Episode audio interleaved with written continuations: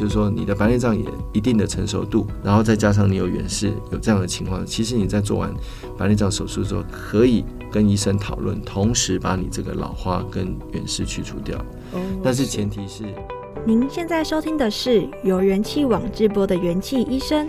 本系列节目理事长讲堂将有联合报医药记者与国内各大医学会理事长对谈，带给您最新、最及时、最精辟的医界内幕，以及重量级的专家见解。各位元气医生的听众朋友，大家好，我是联合报的医药记者祥云。那我们这集的医生 Podcast 理事长讲堂，那我们邀请到的是台湾白内障及屈光手术医学会的理事长孙启清理事长，这样子。那我们孙理事长目前是镭射近视手术的权威，那现在也担任长庚，就是基隆长庚纪念医院的眼科主治医生。那同时他也是长庚大学的教授。我们欢欢迎孙理事长。夏云好，各位听众朋友，大家好，我是呃长庚医院孙启钦医师。那想请教一下，就是说我们台湾的白内障及屈光手术医学会，那一般民众他一听到这个词，那可能对于像屈光手术这个名词，可能有时候不是很熟悉，不是很了解。那想请教一下，就是说到底什么是屈光手术？那它和镭射近视手术，它有什么不一样的地方呢？这个问题非常好哦。呃，一般大家听到白内障手术，大概就会觉得说，哦，我有白内障，所以我做白内障手术啊。那现在有很多不同的一些方式，或者是说，呃，不同的呃人工水晶的选择啊。那这部分大概啊，在医院里面都会接受到一些啊相关的一些讯息。那对于屈光手术，大家就不是很了解，什么是屈光？那简单来讲，屈光这个词呢，其实它包含的就是啊，我们所谓的近视啦、远视啦、散光啦等等啊，这些啊，这个在眼科上面大家比较常听到的。而屈光手术的意思呢，就是把屈光不正，也就是说，假设你有高度近视、你有远视、你有散光等，把它矫正为没有度数这样子的一个手术，我们就可以叫做屈光手术。那大部分的人呢，可能比较狭义的去理解这个名词，就是说，哦，我做雷射近视手术就是屈光手术。严格来讲，这样是对，也不完全是对。如果根据我们刚刚讲的，屈光手术就是把这些近视啦、远视啦、散光等等去做消除的话，那不见得是只有做在角膜上面，它也有可能做在我们的水晶体上面。那怎么说呢？比如说，你因为白内障造成近视。有七百度、八百度，那这时候你视力很模糊。那比如说呢，你有角膜的散光，那你可以借由手术呢，比如说做白内障手术，去把散光、近视、老花都去除掉。这个其实就广义上来讲，也是一种屈光手术。屈光的意思是说，我们去改变角膜的一些厚薄啦、角度，进而改变就是光线进入我们眼睛的角度。屈光的意思是这样子吗？对，这个如果是做角膜的镭射手术的话，就是这样的意思。我常常跟病人这样讲，就是说我们做一个量身定做的隐形眼镜到你的眼睛里面，而且这是永久啊、会改变你的角膜的呃这个曲率的这个状态的，这个我们就叫做啊、这个镭射的、呃、近视手术。或者是镭射的屈光手术。那您在门诊当中有没有遇到可能像病患他有一些很不合理的要求这样子，像然后让医生觉得要花很多的口舌去做沟通这样子，可以大家分享一下？我基本上是觉得啦，医药的资讯本来就是不不对等的啦。有时候患者说不合理，其实我们呃设身处地来想，他也是提出他的疑问而已，只是他不知道他的疑问可能呃跟他的这个需求。然后他的想象、他的期待啊，有很大的落差。我举一个简单的例子哦，我在门诊的时候，常常会有一些病人来说：“诶，呃，医生，我想要做手术。”我说：“哦，那你为什么想做？”他说：“高度近视不是会视网膜剥离吗？高度近视不是会青光眼，不是会白内障吗？不是会黄斑部出血病变吗？”我说：“是啊，所以我做完之后就没有了。”这些病都消失了，都消失了。比如说我一千度，我做完之后我零度了啊，是，然后我就没有这些问题了。是，那大家应该听过掩耳盗铃的故事吧？是，好，对，就是他自己觉得他他 OK 了，他没有度数了，所以他认为啊，这个呃，因为高度近视产生的问题就没有了。事实上，我们为什么这么强调在呃学学龄的的期间，我这个地方也是提出来，就是所谓的下课净空，然后户外活动这样的概念。因为我们事实上在学界已经非常非常的。啊、有很强的证据啊、去支持，就是说，啊、小孩子下课之后在户外，然后接受这个阳光的一个刺激照射，它可以减缓这个度数的增加。这台湾在全世界的啊、这个近视防治的公共卫生的贡献上面是非常的大的。如果你不是这样子的话，你到了也许二三十岁之后，你开始有八百、一千度的近视，其实这个时候你的视网膜会因为你的眼轴拉长而变薄，那也有可能会产生一些。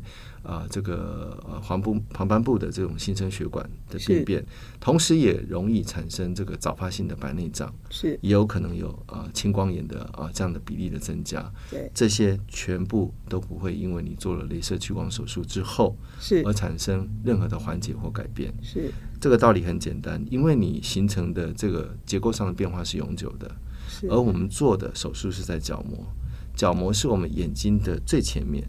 你只坐在最前面，怎么有可能会去改变掉啊？你已经形成这些结构的破坏或异常呢？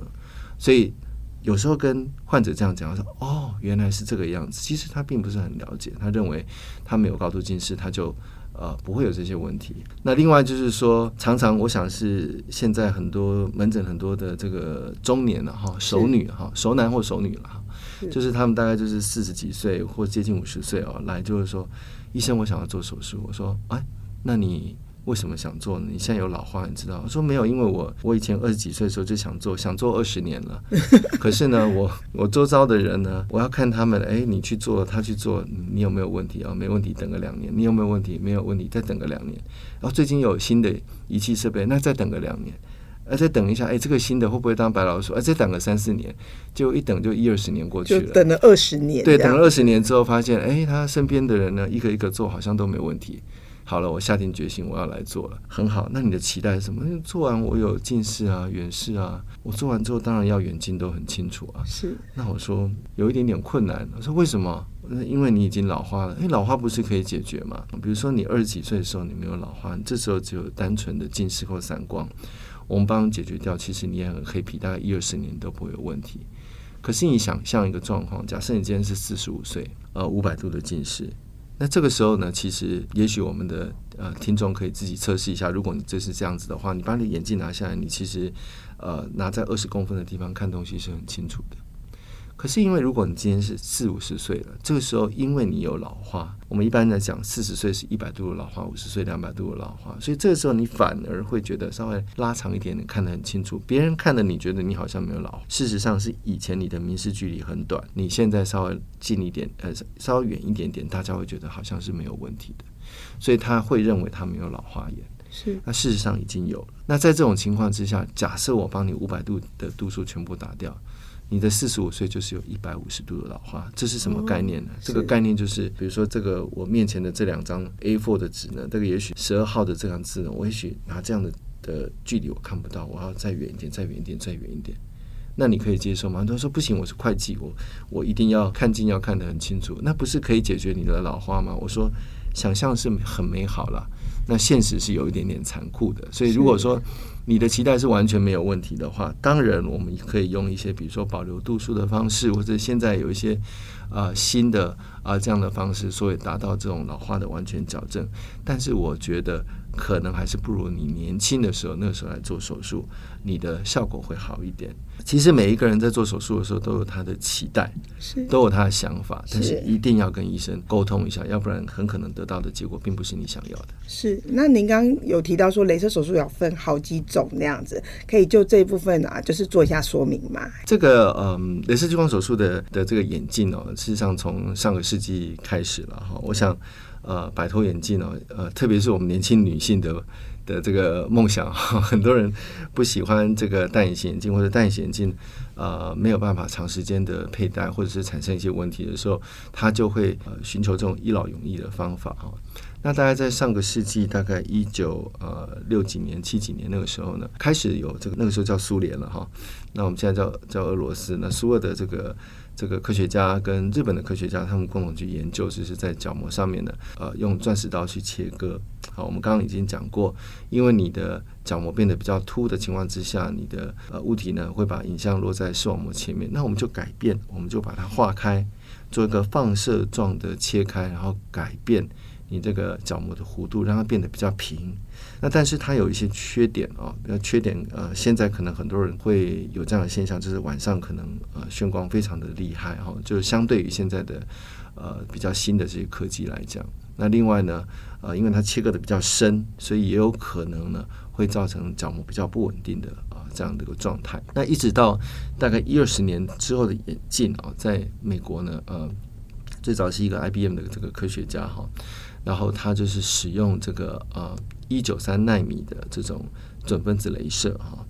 那这种镭射的话呢，它可以气化我们的角膜。那但是它有一些缺点哦，比如说它的呃适用的范围，如果你在六百度以内的话，可能比较不会有结疤的问题。那如果你的度数比较深，你可能必须要考虑到呃使用这个就是抗结疤的这些药物。那另外它的恢复的时间稍微会比较长一点，也许要到一两个月。然后另外就是说，病人一开始的时候可能比较痛，所以现代人都讲求素食的这样的一个呃观念上面，想说哦，我隔天我就哇看得很清楚，那我就可以啊、直接去工作啊，或做我想要做的事情。所以一直到大概到两千年的呃呃大概一九九九几年了哈，那个时候开始有 LASIK，我想大家都应该都很清楚。那 LASIK 的手术呢，它就是结合了啊、这个角膜瓣的制作，就是说在我们的角膜的前四分之一到三分之一的这样的厚度，我们切一个角膜瓣。常常我跟跟患者讲，就好像是你门打开，对不对？然后再把它关起来，你打开就是做一个角膜瓣。那那个时候角膜瓣做完之后，你露出来的这个就是基质层。那这基质层的话呢，我们就一样用一九三纳米的镭射去气化它。那气化它之后，我们把它盖回来。那盖回来之后，其实病人不会痛，那视力的恢复也很好。那它的适应的范围也很很广，可以做到一千两百度。那同时，因为现在我们也有一些呃新的科技的演进，比如说呃我们有飞秒镭射去置办，我们可以把肿膜瓣做得非常的薄，我们的伤口可以让它非常的稳定。那大家最关切的就是夜间的眩光啊，或者是说呃光晕的这样的一个问题，我们也可以借由这种所谓的千导波导引的这样的技术呢，来量身定做来。解决它的这种高阶的相差啊，我想最近在市场上大家应该也有听到，正确的名称应该叫做微小透镜的切口的取出哈。这个就是说，我们刚刚讲讲到这个 LASIK，它是做一个三百几乎是三百六十度的这个角膜瓣，把它啊做一个置办，然后然后掀开来，然后打镭射之后再盖回来。那它刚好是一个比较不一样的概念，就是说我的伤口只要做一点点啊，但是呢，我就是利用飞秒镭射。去把我的角膜的基质层那个部分呢，我要做的这个透镜的形状把它打掉，也就是说我要做一个凹透镜，我要做一个凸透镜，我要做一个怎样，就是去矫正我的度数的啊这样的透镜，把它塑造出来，然后只有利用那个小的伤口去把它像抽取式卫生纸这样去把它抽取出来，所以一样可以改变我们的。啊，这个角膜的形状一样可以达到啊，我们这个矫正视力的呃一个需求。很多的患者常常讲啊，常常问说：“哎，医生啊，你们自己怎么都都不做，都叫我们做？”我说：“其实没有，我们医生做很多。我以前在眼科医学会当副秘书长的时候，我们那时候做了一个研究，就是说，呃，去看我们的眼科同仁，我们眼科自己的职业医师做手术的比例，呃，出乎大家的想象。”我们的比例是一般民众的十倍，是哦，所以眼科医师法是很了解这个手术的好处的。我自己跟我的住院医师就是我帮他做的，是哦，是，所以听起来好像我们整个手术的话是走向微创、个别化、精准化，听起来是朝这个方向在做前进，这样子。是的，是的。哦，是。那想请教一下理事长，就是因为大家都听常听到老花。远视、近视，那就认为说，哎、欸，好像老花意思就好像跟远视有点像。我不晓得，所以老花的意思指的到底是什么意思呢？就是老花到底是代表？好，这个问题非常好。我其实每次上节目都有人问，主持人也问，然后然后听众也问。我们这样应该这样子说啊，近视很好了解，对对不对？那远视其实就反过来看，就是说远视的话，就是眼轴过短。对，或者它的折射力，角膜的折射力不够，是，所以它的它的物体，呃，它的成像是在视网膜的后面。那在视网膜后面，这时候我们就要戴个凸透镜了。对，带个凸透进去让他的焦点往前移。这是老花，在年轻的时候，你的水晶体的调节能力非常好，所以你可以当做一个变焦的这样的一个透镜去去角去去调整它。所以很多人说：“哎，我远视，你看我看远超远的。”那我常常说，你不要太高兴，你只是现在在寅吃卯粮了，不断不断的呃，让你的眼睛就是做工，然后然后让它就是呃看远的部分不自觉的情况下用力。其实有远视的人，他在看远的时候，他不自觉不清楚，可是他看近的时候，特别的会感觉到困扰，因为他会觉得累。那如果你有老花是什么意思呢？老花基本上我们现在可以了解的原理，就是说控制我们水晶体的这个收缩的这个睫状肌呢，就是比较疲劳了。是。那比较疲劳的情况下，就是以前你可以用力用力的很高兴很随意，可是现在呢，他就有点没有办法。用力了，是，所以你就会变成看远的时候，你觉得哎，怎么看远越来越不清楚？那看近更不用讲，因为没有办法用力的情况之下，它整个啊、呃、这个远视的度数会跑得很多，所以这样的人他会特别的觉得眼睛很累。是，所以我常常讲，我说如果你有老花，再加上你有远视，再加上老花，那你是看远很模糊。看近更吃力，是哦，所以其实这两个概念是不一样。是，那我刚刚已经提到过，如果说你今天也是有近视的，呃，这个患者的话呢，因为他近视本来就是要拿的比较近，是他在老花的这个阶段的时候，他其实反而稍微远一点，哎，别人会觉得奇怪，你是没老花吗？为什么你看看东西的时候，这个这个不需要拿得很近？这个是一个假象。它不是一个真正的一个，就是说去抵消，事实上是没有办法抵消的。我就是你刚刚说的这样的人，就是我八九百度的远视这样子，然后有老花，所以我平常如果戴眼镜没办法走路，不然头会晕，所以是戴个放大镜在走路这样子。没错，没错，所以我非常的有感觉，这样子 非常有感。其实哦，像像有这样的困扰的哈，困扰的像像项云这样子的话。当然，我不是说你现在要马上做了。很多人会说：“哎，我有我有远视加老花，那我赶快去把水晶体拿掉，然后我同时来矫正我刚刚讲的这种用水晶体的方式去矫正你的远视，矫正你的老花。现在有所谓的这种多焦点的人工水晶体，这样子好不好？”我常常是觉得，如果他是单纯的只是要去把度数做矫正，这样是有一点点冒险。但是如果你今天有白内障，好，就是说你的白内障也一定的成熟度，然后再加上你有远视，有这样的情况，其实你在做完白内障手术之后，可以跟医生讨论，同时把你这个老花跟远视去除掉。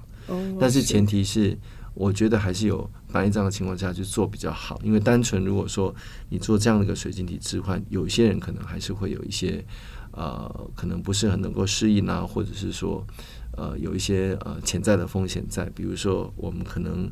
产生术后的这个视网膜剥离的机会会比较高一点点。是，所以说听起来像我们屈光手术可以应用像近视、远视、老花或者是白内障都可以，或者还有什么其他的应用吗？嗯，对，呃，这个部分的话，我想科技的进步是相当的日新月异了。我们刚刚讲过这种镭射啊，呃，像是这个准分子镭射，它除了就是呃应用在我刚刚讲的哦这种。呃，近视啦，呃，这个远视啦，散光的一个矫正。我们现在新的所谓的飞秒镭射，它的呃运用其实也蛮多的。比如说像白内障手术的话，我们除了传统的超音波乳化术，然后呃医生用刀片进去划开，然后做一个圆形的丝囊，然后再利用超音波去震碎我们的这个白内障的水晶体呃的晶核，然后把它取出来之外，我们也可以用飞秒镭射呃去辅助。呃，比如说伤口的部分，你可以用飞秒镭射去做。那你同时呢，你进去之后呢，我们会把水晶体的前囊呢打开。这个打开的过程呢，我们也可以用飞秒镭射去做。为什么？因为它会非常的精准，它的致中性这个完美的正圆的这样的比例事实上是很高。那这个在术后我们的水晶体的致中性会比较好，相对来讲的话，光学的呃效果的话，呃会比较提升一点。另外就是说，有一些白内障比较硬的这个核比较硬的情况之下，我们也可以应用飞秒镭射去。对这些比较硬的核去做预分割是好，那预分割的话，它啊、呃、之后的话，它的这个超音波的能量就会比较低。是那比较低呢，就可以减少对于比如说角膜的内皮或者是对于组织的一个伤害。那术后的这个恢复也会比较快一点点。预分割就是说，我们水晶体就是一个核嘛，它比较硬啊。预分割就是我先把它切开来，切开来，是，比如说切成四片，切成六片。那之后呢，我们超声波去把它吸出来的时候，就不需要花很多的能量，然后在眼睛里面去做增加它的一个能量的使用。那另外有一些呃特殊的一些疾病呢，比如说像角膜移植。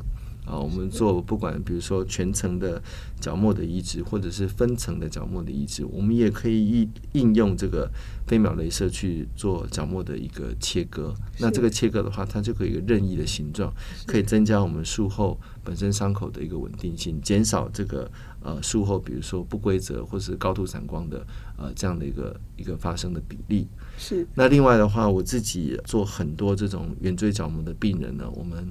呃，可以做这种角膜内环的植入，我们也可以利用呃这个飞秒镭射，然后去预做一个隧道。是。那这样的隧道做完之后，我们可以把角膜环放进去。所以事实上，呃，很多的这个应用啊，我想，我想只是呃一般的民众不是很清楚。事实上，呃，在眼科也不是只有在角膜，在视网膜、青光眼，啊、呃，甚至在医学上，镭射的应用都非常非常的广。是，所以哇。听起来真是科技，真是日新月异这样子。对对对。那就是因为事实上我们在做这个议题的时候，事实上有做些研究。那像我们的记者佩仪，那事实上他也有去啊网络上做一些研究。那我们也发现说，像有些年轻的网友啊，他会认为说，哎，眼科医师常说我们像呃镭射手术这么好啊，可是他自己事实上还是戴着眼镜。那您也刚刚说，很多人很多眼科医师事实上他自己有做的，可是又戴着眼镜这样子。嗯、那这是分成两个部分嘛？第一个就是做完手术之后就完全不用戴眼镜了嘛？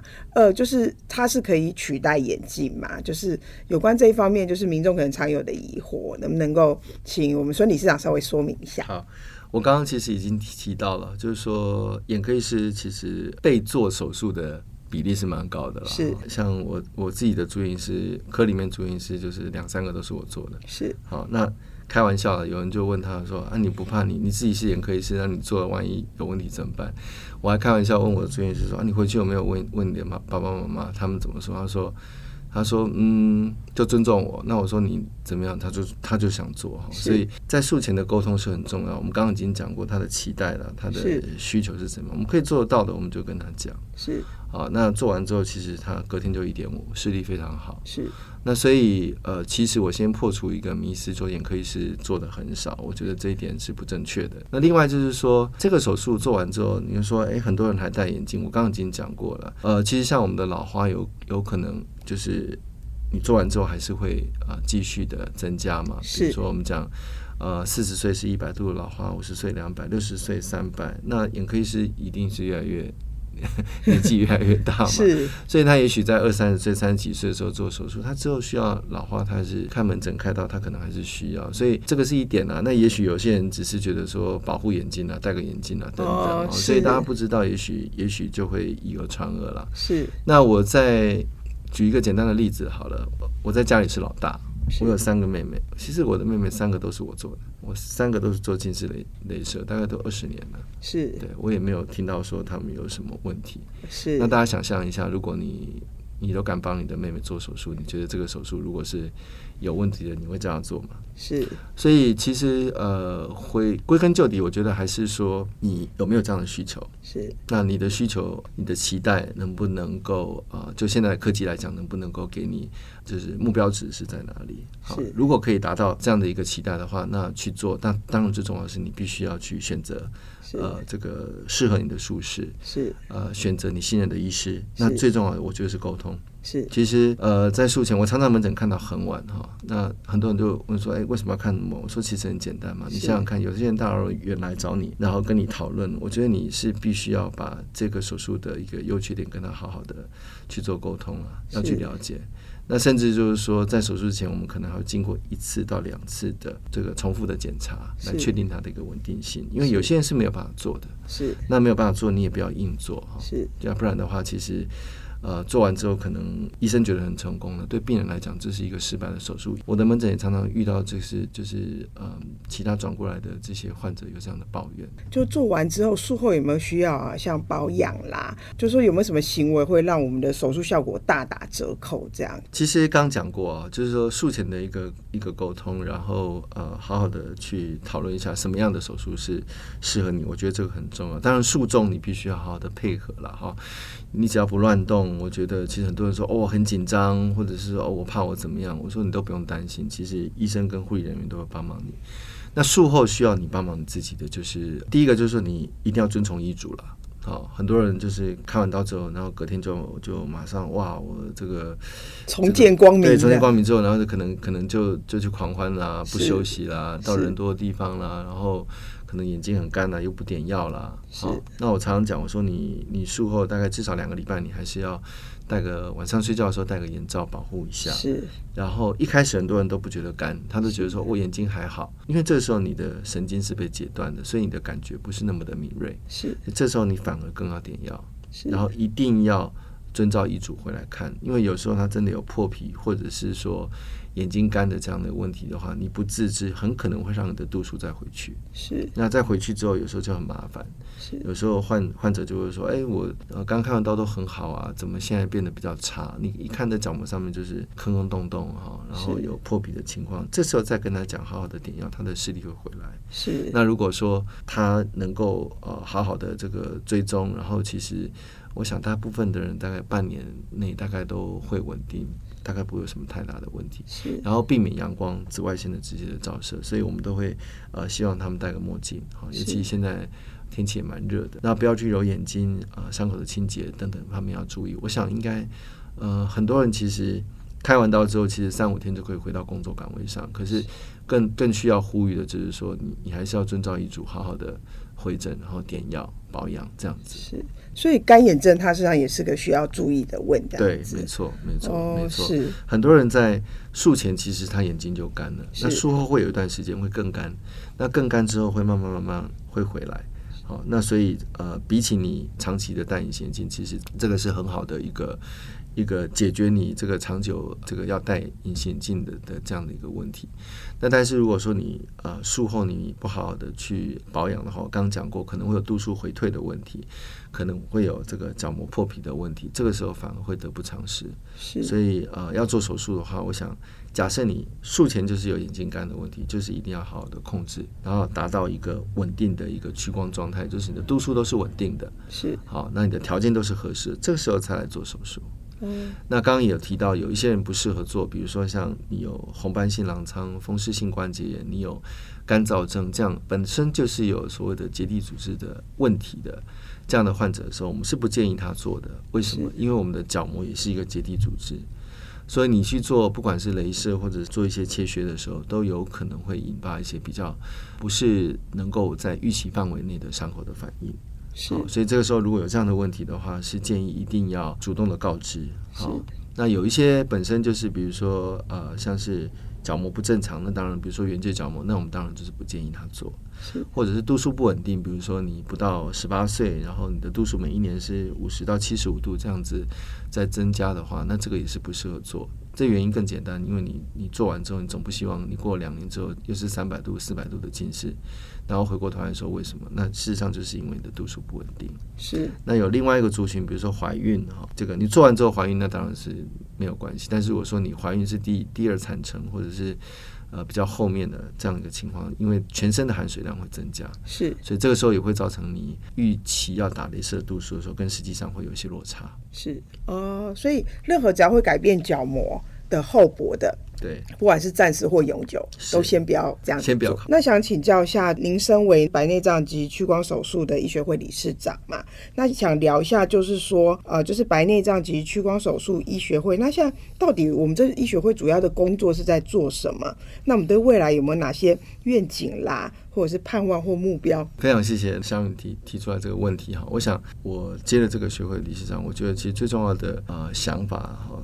呃，应该分三个面向。我觉得应该是，呃，整个社会的一个健康的促进是一个最大的目标。是。那这中间事实上，除了呃社会整个一个这种对于疾病、对于健康的一个觉知觉醒之外，我觉得最重要的是，呃，一般的民众要得到呃这个正确的一个医药的一个知识，对疾病有一个正确的认识。不管你今天要不要做手术，你都必须要对你自己的健康负责。是，我觉得这是很重要。那要达到这样的目的，我们当然就是对于这种知识的提供者，就是我们专业的人员啊，对我们医生来讲啊，我们必须要提供啊这个一般民众正确的知识。如果你自己的啊在不管在专业的知识上面，或者是在技巧上面，在你的能力上面，呃、啊，应该要与时俱进之外，我觉得你应该更主动的啊去发挥、去关心，然后去做。啊，这种民众的卫教，比如说啊，像我们前阵子也也也做了一些，就是一般民众干眼症的这样的一个卫教。那同时，我们学会也啊，打算在年底的时候会有啊这种干眼症的这个指引，因为我们知道这个干眼症现在应该已经是跃升为呃全台湾国人在眼睛方面这最常见的问题了哈。是，我想我们的这个卫福部也也呃这个健保署也也发布了相关的一些讯息，所以呃这个是有很多原因的，因为三 C 产品的一个使用，然后一般人多频的呃这样的一个一个用眼，然后时间也拉长。我之前呃在眼科学会的时候，我们也呃发表了这个国人的这个这个世界视觉日的时候，国人的这个三 C 产品使用时间事实上是越来越越增加。它产生的问题不是只有干眼症，可能也有白内障的问题或呃其他种种的问题。所以我们希望能够借由就是增进我们自己的这个专业的能力啊，比如说像我们会定期的举办这个白内障或屈光手术的这种。呃，手术的技巧的研习。那我本身也很高兴的跟大家报告呢，我们呃学会呢也从国外进口了一个这个呃手术的模拟模拟机。那这个手术的模拟机可以提升我们，尤其我们在训练阶段的医师的时候，他对于手术的一个呃技巧的一个纯熟度。是在国外，包括新加坡或者是在英国呢，他们的医师都必须要经过这样的完整的呃一个过程，然后来。呃，正式的来呃，在对呃病人做手术的时候呢，呃，经有这样的一个一个技巧的训练。那这个部分，我们也希望能够引进，然后呃，增进我们的这个年轻一辈的一个手术的技巧，然后呃，促进民众的一个福祉。那相对来讲，我们在民众的卫教的部分，我们也很希望呃，借我们的网站哈，那也希望如果说听众朋友有兴趣的话，可以上我们。呃，这个台湾白内障屈光手术医学会的网站哈，就是 t s c r s dot o r g 点啊 t w 啊，我们里面会不定期的去提供一些啊相关的一些啊医药的一些知识，我们也欢迎呢我们一般的呃民众给我们一些指教。那我们觉得借由这样的一个互动的一个程序呢，才有办法啊整个提升或者是整个拉高我们整个社会。